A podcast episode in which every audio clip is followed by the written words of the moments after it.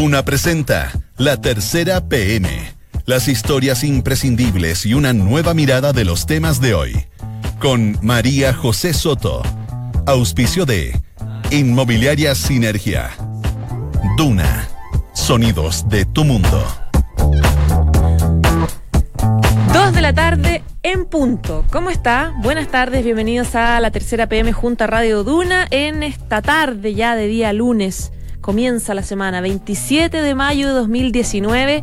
A esta hora en Santiago hay, bueno, dentro de lo invernal y del frío, está bonito el día, hay 16,7 grados de temperatura. Se espera para mañana una extrema entre los 9 y los 15 grados y supuestamente, según la dirección meteorológica, va a llover el día miércoles. Así que hoy y mañana va a estar agradable y a mitad de semana entonces eh, va a bajar las temperaturas y un poquito de lluvia que no le hace nada mal a esta ciudad. Vamos a revisar ya los principales titulares disponibles en eh, la tercera.com. Está publicada ya la historia de la travesía más amarga de María Inés Contreras. Este es un caso bien dramático, sorprendente, de una mujer que viajó a Cancún porque sus hijos le regalaron un viaje, eh, estos típicos paquetes, un viaje soñado para ella. En algún minuto en su paseo tuvo una herida bien insignificante, era un esguince en un pie que terminó por distintas circunstancias y desgracias con su muerte. Está ahí publicado para que usted lo lea.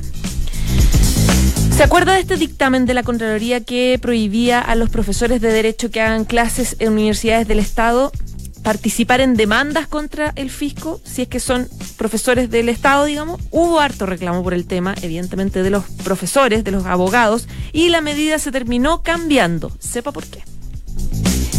La frustrada nominación de Dobra Lucic a la Corte Suprema ya es historia, pero el Senado quiere buscar nuevas alternativas para elegir estos nombramientos. ¿Se acuerda que la gran crítica fue el lobby que ella hizo por un cargo de notario de un cercano? Bueno, los senadores a partir de esto quieren tener más poder para poder pedir antecedentes sobre los postulantes. Le vamos a hablar también sobre la ejecución de la segunda encuesta nacional de sexualidad y género. La primera se hizo en el año 98, es decir, hace 21 años. La idea es conocer el comportamiento de los chilenos en varios temas, como por ejemplo el manejo del VIH, fecundidad, infertilidad, embarazo, educación sexual y otros puntos similares para impulsar mejores políticas públicas. ¿Son importantes los logos en los gobiernos? Parece que sí, porque la moneda quiere cambiarlos. La frase que yo creo que usted la ha escuchado, ha sonado, Chile lo hacemos todos, la van a cambiar por Chile en marcha. Son modificaciones que van a ir, de hecho, en todos los ministerios. Y vamos a hablar también de las elecciones del Parlamento Europeo. Hay sorpresas, los partidos populistas van a representar alrededor del 23%, un aumento bastante bajo del 3% en relación a la conformación actual. Claramente no era lo que se esperaba. Eso sí, esta corriente tuvo varias victorias importantes en Francia, Italia y Reino Unido. Y con música de Queen y custodia del ejército, estos medios faranduleros, sí. Les contamos con fotito y todo de la exclusiva boda del hijo de Bolsonaro, Eduardo Bolsonaro, en Río de Janeiro. 150 invitados, se casó con la psicóloga Eloisa Wolf. Dos de la tarde y tres minutos. Vamos de inmediato con uno de los temas que les leíamos en titulares. Tiene que ver con el la influencia y el poder que quisiera tener el Senado de ahora adelante para la designación de los miembros de la Corte Suprema. Esto a propósito de lo que pasó ya hace un mes más o menos, como pasa el tiempo de rápido, con Dobra Lucic, esta candidata, que era la candidata eh, del presidente Sebastián Piñera, que eligió a partir de la quina que le entregó la Corte de Apelación, etcétera, etcétera, y em, se enredó, se enredó, se enredó y se bajó. A propósito de eso es que el Senado ahora quiere tener más influencia en esa decisión. ¿Cuál es el plan? Bueno, se lo vamos a preguntar a Isabel Caro, que es periodista de política de la tercera. ¿Cómo estás, Isa? Hola, José, bien, ¿y tú? Bien, también. Pues hace tiempo que no venías por acá. Bienvenida. ya. Bueno, partamos del inicio. ¿Qué fue lo que pasó y qué hizo que se generen estos cambios? Bueno, eh, como contamos hoy día en la tercera PM, el Senado está buscando y alistando una nueva fórmula para interrogar a los eh, candidatos a la Corte Suprema a propósito de la polémica que, sucedió hace, como tú bien recordabas, más o menos un mes atrás en torno a la candidatura de, la ministra Dobra Lucid. En ese contexto, luego de que finalmente, más allá de, la, de, los cuestionamientos que habían por el, lobby que ya hizo, las gestiones que había realizado en favor de John Campos, finalmente hubo otro tema que también empañó de alguna manera y que fue finalmente lo que termina sellando el retiro de su nombre por parte del presidente de la República, y fue que nunca se pudo poner de acuerdo la oposición con el gobierno respecto de si eh, con estos antecedentes sobre la mesa se iba a avisar o no el nombre. Finalmente ese día el ministro de Justicia intentó hacer las últimas gestiones, de hecho con el comité del Partido Socialista, y al no ver acuerdo, ella le pide al presidente que retiren su nombre y así es como termina, digamos, eh, su, su postulación. Entonces, en ese contexto, y en donde hubo críticas eh, eh, y enfrentamientos entre la oposición y el oficialismo en general, el ministro de Justicia y también los senadores, em, en torno al tema del cuoteo político, porque acá había otro tema más allá de los cuestionamientos que tenía Dobra Lucitz, que era si esta candidata era una candidata de oposición o era una candidata del presidente de la República.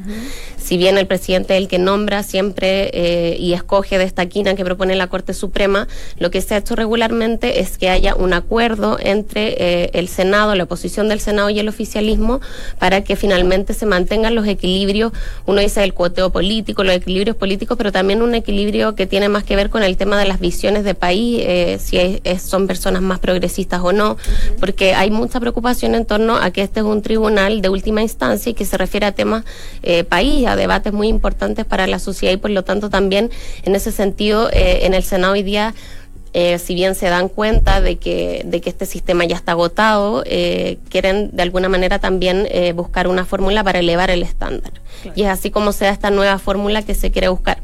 Esto también recordando que el gobierno, después de 24 horas de que retira Dora Lucitz, hace algo bien inédito y que es proponer una nueva carta, María Angélica Repeto, eh, para eh, usar el, el cupo que, había dejado Dobra Lucid sin consultarle a los comités del Senado como algo, algo que nunca había ocurrido de esta manera. Por lo tanto, el Senado dice ahora, bueno, si vamos a hacer esto de manera institucional, nosotros también queremos tener eh, la mayor información posible para poder eh, sancionar esta postulación. Ahora, eh, ¿cuál es la influencia que se busca tener específicamente? ¿Cómo sería la nueva designación?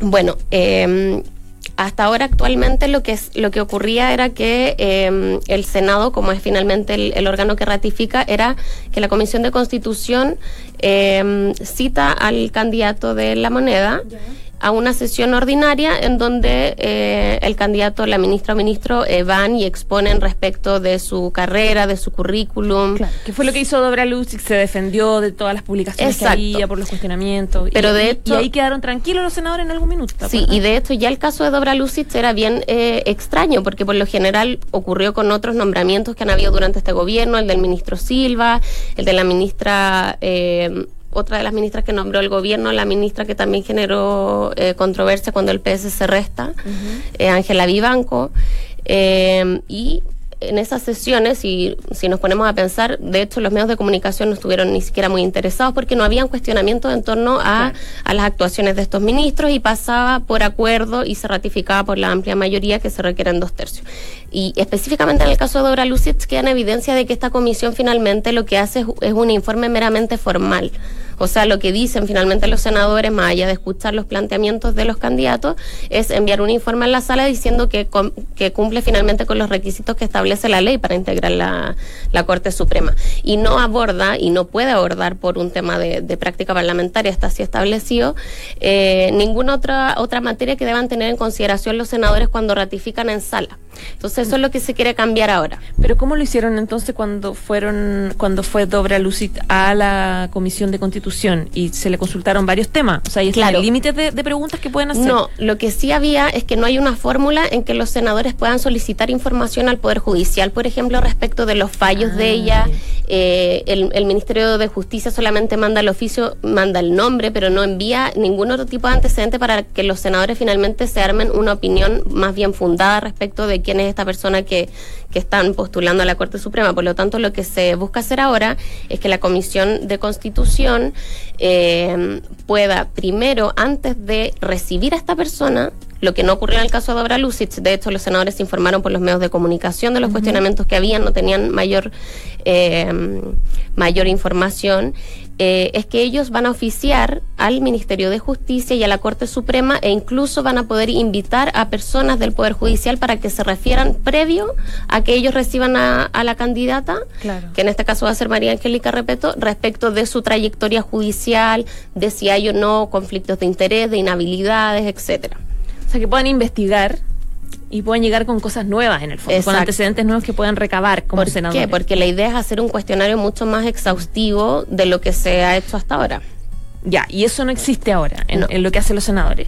En, ¿Quiénes están impulsando esta idea de dar más facultades? Está impulsándola principalmente el presidente de la Comisión de Constitución, el senador Felipe Arboy, ya lo ha conversado también con el presidente de la Cámara Alta, el senador Quintana, y de hecho hay mucha voluntad para que esto se haga así. Y lo que se quiere hacer finalmente, como esto no está reglamentado, es que esta nueva fórmula, que además otra cosa distinta que tiene es que van a recibir a la candidata en una sesión... Eh, en una sesión solemne en la sala del Senado, no como se hace ahora tradicionalmente en una sesión eh, ordinaria de la Comisión de Constitución. Y eso para que los todos los senadores tengan posibilidad Para que todos los senadores puedan participar y también eh, la gente que esté interesada, la prensa, eh, etcétera. Ahora, parte de las críticas que también se recibió y debatimos todos en el Senado era este lobby que hacen los mismos candidatos, ministros, con los senadores. Y por eso hablábamos también de, de estos como operadores, ¿te acuerdas que salió el concepto de operadores judiciales? Que eran como estas personas que supuestamente tienen nexos en el mundo judicial y también en el mundo del Congreso, entonces dicen, le dicen a los candidatos, yo te puedo ayudar porque conozco, no sé, a tal senador, a tal senador, entonces te puedo hacer una reunión para que conversen. Y eso se cuestionó, ¿cómo regular eso? Digamos, el lobby de los candidatos a los senadores. ¿Hay algo que se incluya en estas mejoras? No, en este caso no hay eh, ningún tipo de modificación en ese sentido, pero sí lo que hay y lo que se, ha respondido respecto a esto en el Senado es eh, este convenio que firmó el presidente de la Cámara Alta con el Consejo para la Transparencia, en donde se busca también reformar eh, las normas del lobby que tienen hoy día los senadores, no solamente para el tema de los nombramientos de la Corte Suprema, sino que en general, que es una normativa que, que ha sido bien cuestionada desde el mundo, sobre todo de la transparencia y la sociedad civil, porque es muy vago o simplemente los senadores a veces no dejan eh, por escrito las reuniones que tienen, los objetivos, o por ejemplo, si un asesor de un senador se reúne con alguien eh, que está inscrito como lobista, eso no tiene por qué quedar eh, registrado. Entonces hay varios vacíos ahí que se pretenden modificar, pero por esa vía, no, no en esta propuesta específica de la Comisión de Constitución. Claro, porque de hecho es como uno de los temas que uno que quedaron más como de preocupación, digamos, como fue incluso fue, lo hablaron, lo dijeron los mismos supremos, así como este sistema hay que modificarlo un poco. Sí. Entonces, claro, es como una tarea pendiente también de los senadores. Sí, es, bien es positivo que quieran ejercer una labor más responsable a la hora de votar por alguien y que tengan antecedentes, puedan investigar, etcétera, pero también que haya una transparencia respecto de la pega previa que hace el candidato con los senadores. Totalmente. Bueno, ya pues Isa, te lo agradezco mucho y vuelva cuando quiera. Gracias. Que esté muy bien. Chao, chao. Esto es La Tercera PM con María José Soto. Dos de la tarde y 12 minutos. Les contábamos en los titulares que se va a hacer, después de 21 años, la segunda versión, 21 años para una segunda versión, de la encuesta nacional de sexualidad y género, que tiene varios objetivos para eh, consultarle a los chilenos toda su, su conducta respecto de la sexualidad en distintos aspectos, distintas ópticas. ¿De qué se trata? Le vamos a preguntar a Lorena Leiva que viene acá a sentarse agitada al estudio. ¿Cómo estás? Bien, ¿y tú? ¿Qué Bien, también, pues. Oye, tú publicaste hoy día la tercera, de hecho, eh, una página sobre el tema. ¿Por qué, y la pregunta que viene al tiro, ¿por qué se demoró tanto en hacer una, hacerse una encuesta así que en verdad es tan importante? Eh, yo creo que tiene que ver con varios factores, pero principalmente es como el cambio cultural, igual que se ha ido dando en Chile respecto a hablar de los temas, de todos los temas en general. Nos hemos abierto harto en ese sentido. Pero más que nada eso, y como igual se explica un poco en la nota que, que se mm, publicó hoy día, eh, tiene que ver con que esto ya venía por lo menos desde, pensándose esta encuesta nacional de sexualidad y género, desde el primer gobierno de Sebastián Piñera. Pero entre medio se tenía que hacer la encuesta nacional de salud, que es una encuesta muy importante porque abarca muchos más temas, de hecho, y, eso también se, es un insumo para poder eh, generar políticas públicas de prevención. Y fue eso también lo que por lo menos durante el primer periodo del gobierno, lo que dice el gobierno, es que en definitiva eh, detuvo un poco que se realizar antes. ¿Por qué 21 años? Es una, una pregunta que de verdad no puedo responder, pero eh, porque nadie tiene una explicación. O sea, no han habido voluntades eh, para poder hacerla. O sea, esa podría ser como la única respuesta de que finalmente, si, si se pensó y no se hizo, porque finalmente no habían recursos o no había la voluntad política de poder realizarlo. Pero ahora, por lo menos, se ve que hay una voluntad, ya tienen un borrador de la encuesta. Lo están afinando, sí, con un grupo de expertos, eh, porque de aquí a final de año se espera tener la encuesta que la subsecretaria de Salud Pública, por ejemplo, nos decía mínimo tiene que tener 30 preguntas. Y nosotros en la nota detallamos un poco los temas que va a tener, que igual llaman harto la atención. Por ejemplo, las primeras experiencias sexuales que ha tenido la persona. Estamos hablando de una encuesta que se va a aplicar a nivel nacional va a estar separada como, o sea, va a ser representativa a nivel nacional, regional y también con tramos de edad, pero va a ser desde los 18 años, porque una encuesta de esta envergadura nos contaban que no es posible hacerla menores de edad, a no ser que cuenten con una autorización de sus ah. padres. Entonces, para no, para no entrar en ese, en ese eh, conflicto por, que, se pueda dar por estar entrevistando a niños. Es tarde igual, 18 años. Sí, pero sabes que el, ministro de Salud hoy día explicaba que en definitiva también se pueden obtener datos valiosos de una persona de 18 años respecto de lo que hizo, por ejemplo, cuando Aqueda empezó a tener sus primeras ah, relaciones sexuales, si las hizo con una mujer o con un hombre,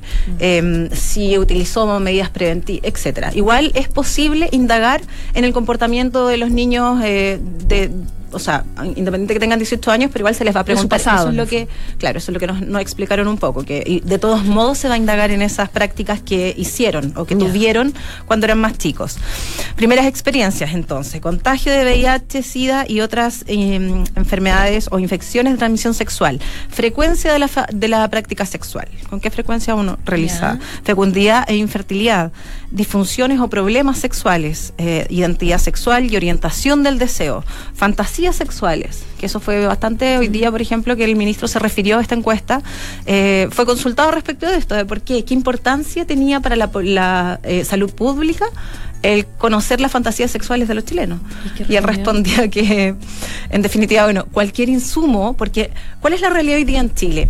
Hay distintos estudios en torno a, a las prácticas sexuales que pueden haber, pero son muy, por un lado, sesgados y por otro lado muy eh, específicos a grupos.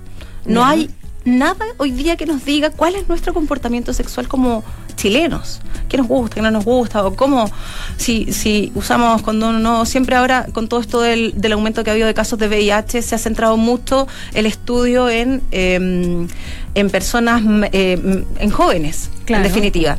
Pero, por ejemplo, los adultos, o las mujeres, eh, los hombres, los mayores, adultos mayores, claro, Totalmente. Nosotros no, no conocemos esa realidad. Y por lo mismo el ministro decía, bueno, fantasía sexual es un, un, insumo más. Y el tener el dato nos va a ayudar a darnos cuenta de si es necesario generar una política pública que vaya en relación a las fantasías sexuales que tienen los chilenos, porque pueden, no sé, estar implicando algo que, requiera de quizás algún método de prevención especial o algún tipo de educación sexual especial, etcétera. Esa era como la, la respuesta que da, que en definitiva, en, al estar tan en el aire y tan faltos de información, como que todos los datos sirven y después van a, exacto, después van a empezar a filtrar si sirven o no, porque finalmente lo que se quiere hacer es tener datos robustos, eh, actualizados y más reales de lo que está pasando en Chile respecto al comportamiento sexual de, las personas para poder eh, elaborar políticas públicas que vayan en directa relación a, esos comportamientos, en definitiva. Em, sexo fuera de la pareja es otro de los temas que va a abordar o que infidelidad en el fondo. Claro. Claro, de hecho, muchos, no, no sé si muchos, pero hay varios casos de VIH en mujeres adultas que con pareja, con marido, que en definitiva eh, no han tenido nunca una relación quizás eh, de riesgo, pero sí sus maridos. Y las contagios. Se da esa, exacto. Y eso es una realidad, ¿no? No es algo que... Mm. Eso es una realidad. Parte de los contagios que sean en las mujeres adultas eh, tiene que ver con eso con el sexo fuera de la pareja. Experiencias de aborto o interrupción del embarazo. Eso también va a ser un insumo para esta, para esta encuesta. percepción del riesgo y prácticas de cuidado sexual, actitudes hacia la educación sexual en los colegios, entre otros temas, porque son como alrededor de 20 temas que se están evaluando para poder em, elaborar las preguntas que va a tener esta encuesta. Lore, ¿dónde se va a hacer? ¿En qué instancia? Se puede participar quienes quisieran aportar y participar. Mira, yo entiendo por lo que hemos reporteado que eh, la aplicación es muy similar a la del censo.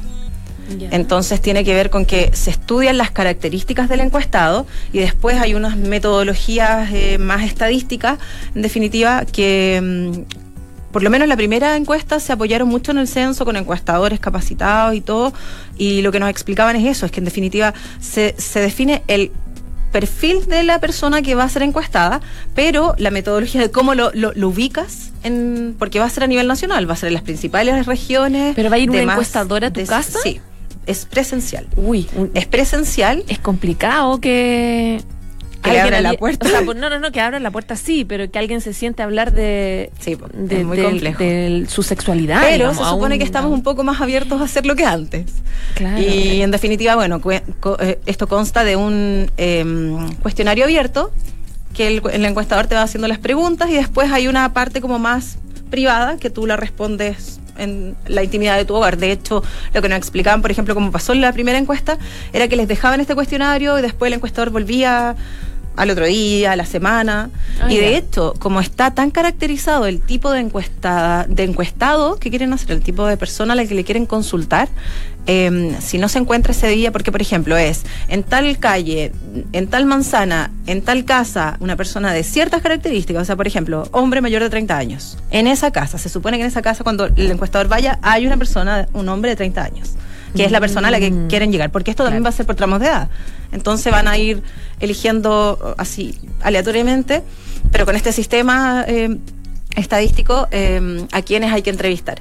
Ahora, y si no está esa persona, el encuestador tiene que volver al otro día. Vuelve después. pero lo tiene que encontrar. pero lo bueno es que la encuesta se deja. O sea, no es, no es como en el censo que el, encuestador te va preguntando pregunta por pregunta él mismo. No sé, pues si hay preguntas eh, que va a hacer el encuestador. Y hay otra parte lo que entiendo yo, igual, mira, todo esto se está evaluando, la forma en cómo se va a hacer, cuál es la metodología que se va a utilizar, porque esto no está totalmente zanjado, se está elaborando en este momento, de hecho, en este preciso momento, porque todo esto, toda esta semana se están reuniendo los expertos para ver temáticas, tipos de encuesta que hay en, en, Chile y en el mundo, incluso porque hay un francés ahí apoyando la, esta esta situación, entonces están viendo, em, bueno, pero se espera que sean mínimo 30 em, preguntas, un universo de al menos 20.000 personas mayores de 18 años, con este sistema de una encuesta que te hace las preguntas del encuestador y otra parte de la encuesta donde tú respondes. Claro, porque yo me preguntaba si, si te ¿Cuál es mi fantasía sexual?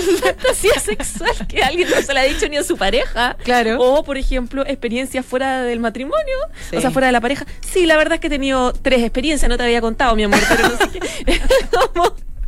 Es como, es, eh, sí, es complejo. Es complejo. Es complejo, pero es complejo, incluso dejando el documento ahí, porque va a generar un debate en esa familia, digamos, en esa pareja o lo que sea. un análisis, por lo menos.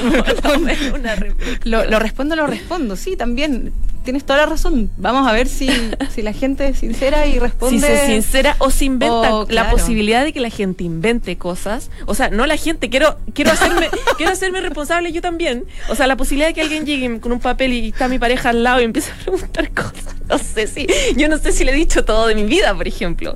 Entonces, claro, va a ser todo un desafío importante el, el método. Vamos a ver, claro, vamos a ver cómo vienen esas preguntas, entonces les vamos a estar contando en todo caso una vez que ya esté listo ese cuestionario y que, bueno, obviamente puede ser público porque probablemente van a ser también preguntas un poco más confidenciales, por lo mismo. Claro.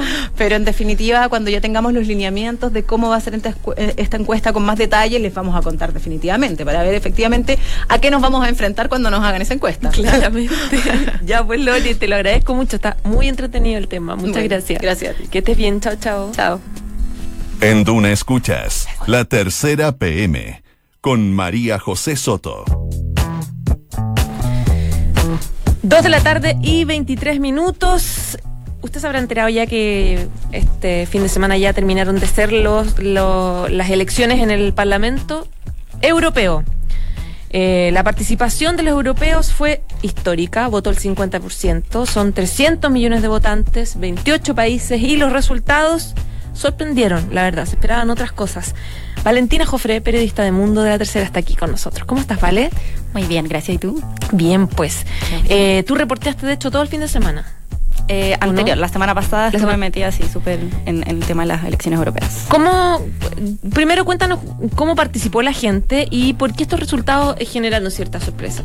Mira, hay varios puntos clave de estas eh, elecciones. Como tú dijiste, claro, eh, la participación dejó a todos eh, un poco boquiabiertos porque es la mayor participación ciudadana desde hace 20 años, con el 51% de, los votantes en el fondo. En 2014 fue 43%.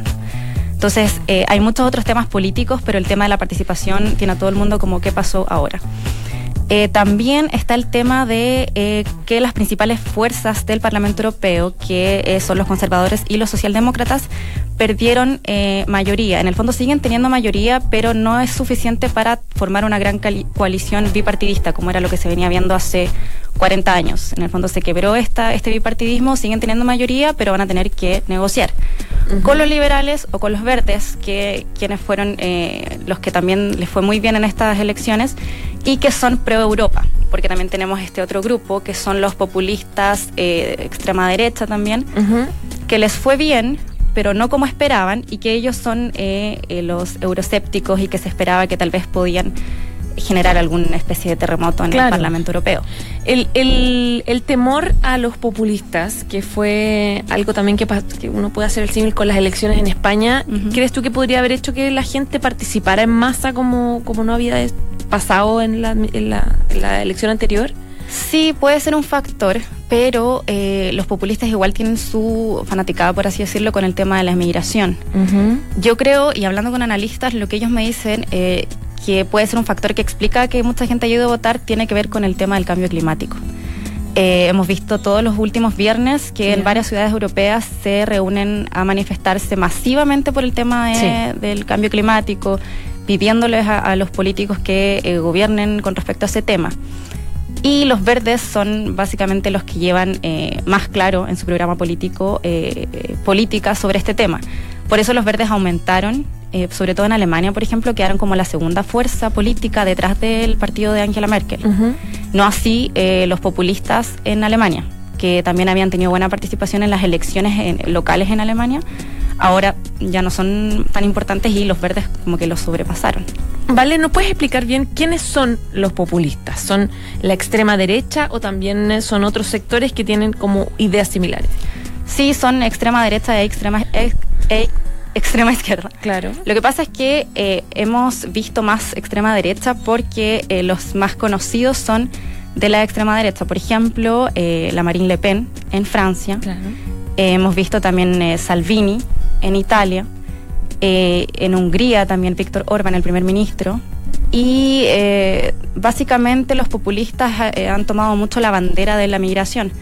Antimigración, claro. Antimigración, cerrar fronteras, poner requisitos más duros para, para el tema de la migración y los refugiados. Ese es básicamente el gran tema de, de, lo, de la extrema derecha y los populistas pero hay, hay muchos otros temas que tienen que ver con el programa de hacia dónde quiere ir la, Unión Europea. La mayoría de ellos no, no, son tan partidarios de una Unión Europea como 100% Unión Europea. Ellos todos tienen un poco tintes de no ser tan, no tanta Europa, veamos, abrámonos un poco, tal vez, pero no en el sentido migratorio, sino que en el sentido de eliminar, por ejemplo, la zona euro, ese tipo de cosas, o salirse. Muchas veces después del Brexit se hablaba también del Frexit, Francia, por ejemplo. Claro y la extrema derecha ahí también tenía como, a ver si, ve, y si vemos si Francia se sale, como en el fondo es, ese tema, es un poco anti-Europa. Mm, tomando en cuenta que en la elección le fue mal a los al bipartidismo en el fondo, a la centro derecha y a la centro izquierda. ¿De qué manera o qué se puede lograr eh, con un Parlamento Europeo bien fragmentado, digamos, donde no hay mayoría, hacia dónde va el impulso? Claro, igual, eh, pese a que está muy fragmentado, igual se tiene que formar una mayoría, igual tiene que haber eh, coaliciones. Y eso lo vamos a tener claro más adelante porque ahora empiezan estas negociaciones para formar grupos y eh, luego el 24 de junio ya tenemos, vamos a saber cuáles son los principales grupos, cuáles son las mayorías. Entonces ahí vamos a tener un poco Claro, pero sí lo que dicen todos los analistas es que, claro, va a ser un parlamento fragmentado, va a costar eh, ponerse de acuerdo en temas tan amplios como, por ejemplo, la migración. Claro. E igual el parlamento anterior poco hizo sobre la migración, entonces es un tema que es muy complejo. Lo que sí se puede esperar son eh, mayores esfuerzos para temas eh, climáticos, ecologistas. Eso sí se puede esperar Pero claro, como va a ser muy fragmentado ahí, hay que ver cómo, cómo van jugando las fuerzas. ¿Y cómo juega ahí el Brexit? Porque ya el Brexit de los ingleses se anduvo retrasando con la renuncia de Theresa May, quedaría como para enero, ¿no? Para oct- octubre se espera que podría ser. Ah, Ah, la- la- o sea, el Brexit. el claro, el Brexit, el proceso Brexit con el con las renuncias y que hay que llamar a elecciones de nuevo y el enreo en el que se metió de nuevo Reino Unido, claro, se atrasa eso y por lo tanto los parlamentarios elegidos ingleses se van a quedar todo este año. Claro. ¿Cómo se maneja la situación con la renuncia de un grupo importante de parlamentarios ingleses de, de la Unión Europea? ¿Qué se hace en ese caso? Eh, yo creo que nadie lo sabe muy bien, porque de hecho todo ha sido muy eh, encima. Claro, o sea, todos improvisando con Claro, se, se esperaba que estas elecciones, lo que se preveía era que estas elecciones fueran sin Reino Unido, ya se habían contabilizado. Entonces, ¿cuántos cupos, cuántos escaños más va a tener cada país si es que Claro. sacamos a Reino Unido? Al final eso no Que no fue. pasó. Claro, que no pasó, al final eso no fue, queda todo igual. Pero en el fondo no sabemos qué va a pasar más adelante cuando se efectúe realmente el Brexit. eh, Si se hace una elección con esos claro, nuevos cupos. Claro, si es que va a tener que hacerse otra elección, yo creo que eso todo está un poco en veremos. Lo que sí es que en Reino Unido eh, ganaron las fuerzas también populistas y ultraderecha. Mm. Ganó en el fondo el, el- el líder de este partido que se llama Partido del Brexit. Entonces también eso lo quiere que- decir algo de, de lo que piensan los, los británicos. Claro, y lo que es complicado también para las políticas generales de la Unión Europea, si está con un grupo de personas que piensan como piensan y que se van a ir, digamos. Claro, sí, ahí pueden tal vez dejar, puede que haya rencillas. claro. Ya, pues muchísimas gracias, Valentina. Gracias. Que estés muy bien. Chao, chao. Chao. Dos de la tarde y 30 minutos, ya nos vamos. Pero antes le hablamos de sinergia inmobiliaria, que piensan cada proyecto de casa o departamento como si fuera único. La distribución de los espacios, diseño vanguardista y terminaciones que encantan. Sinergia inmobiliaria, espacios bien pensados. Conócelos en isinergia.cl. Muchas gracias por informarse con nosotros. Quédese porque ya viene la próxima carta notable. Chao, chao.